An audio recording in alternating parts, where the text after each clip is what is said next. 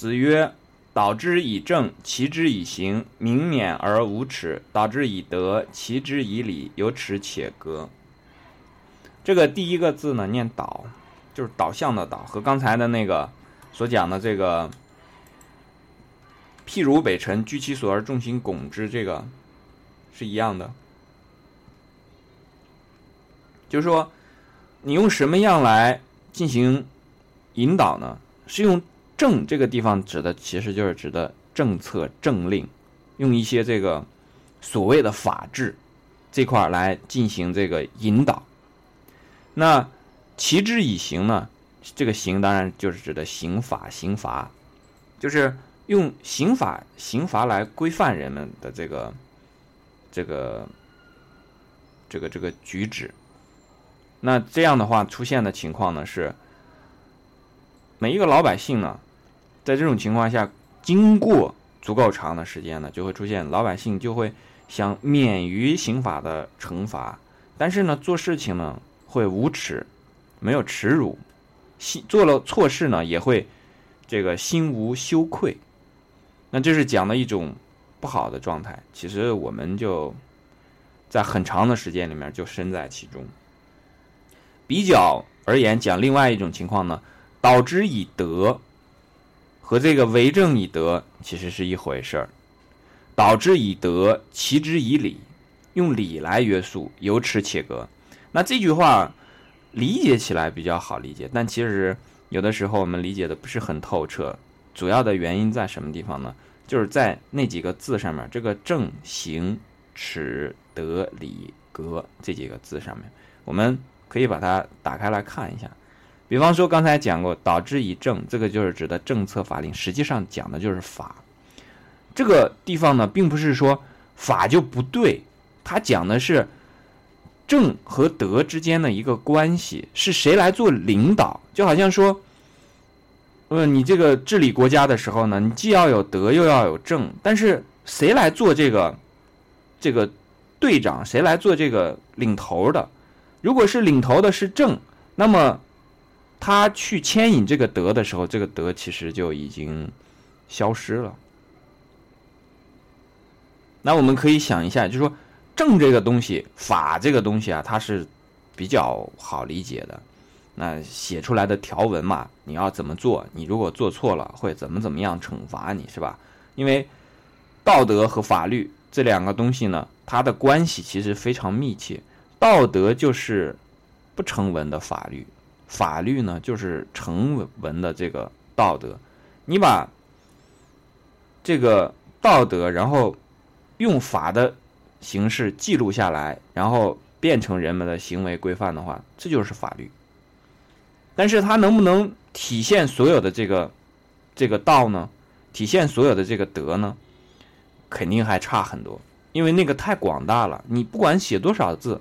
它都是有限的东西，你不管怎么写，它所要表述的东西都是有一些欠缺的。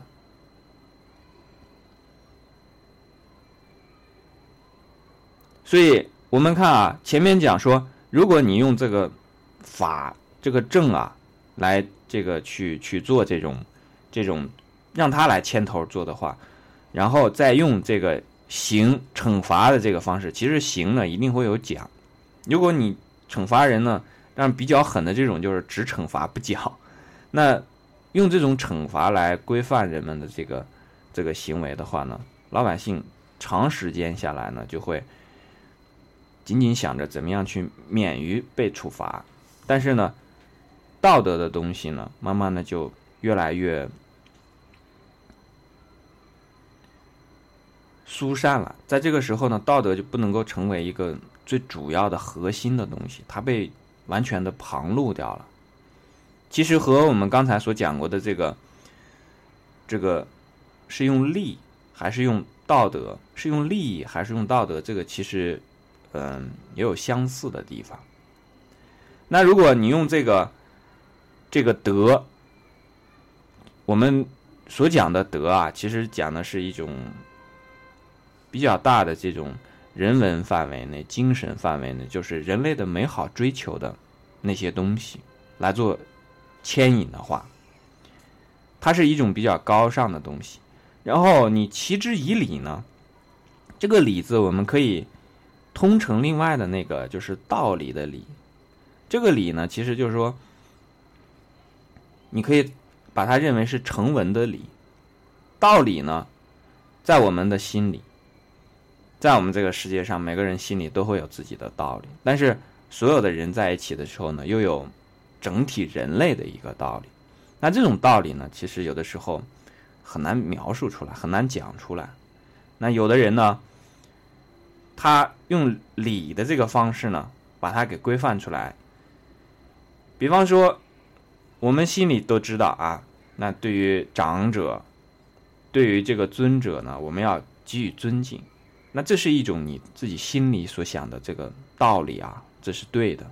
可是，怎么样才算尊敬呢？那比方说，各个国家就有自己的一个礼节。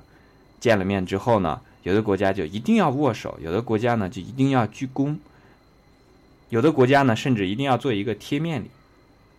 那这个这个礼呢，就属于是把它这个以这种相对来讲具体的形式表现出来的这个道理。那这样的情况下呢，这个社会呢就会围绕这个合理，围绕这个真理，围绕这个是否是与理相符的这样的一个核心展开。这样的话，做做出来的结果呢，就就会有格。这个格呢，就是品格啊，人格啊。那这个一一旦有格的话呢，人就有这个高下之分了。有高下之分呢，人们就清楚啊，我我所要做的事情是要朝着这种更高的人格、更好的品格去前进。那这个格出现了之后呢，人们的这个言行举止就有了更强的规范性，和之前的那个说。老百姓只是想躲过惩罚，但是做事情的时候呢，因为你这个所描述的这个正啊，所写的这个法，它不是那么之全面，因为你怎么着都无法去把天地之间的所有的这个道理都涵盖到嘛，所以这样的话就会总会出现很多无耻的地方，总是有人去钻这个空子。那这样的话一钻的时候呢，有的时候还好，有的时候。往往钻过去的时候，就出现了跨越了道德的这个界限，就变成了一种无耻的这个这个局面。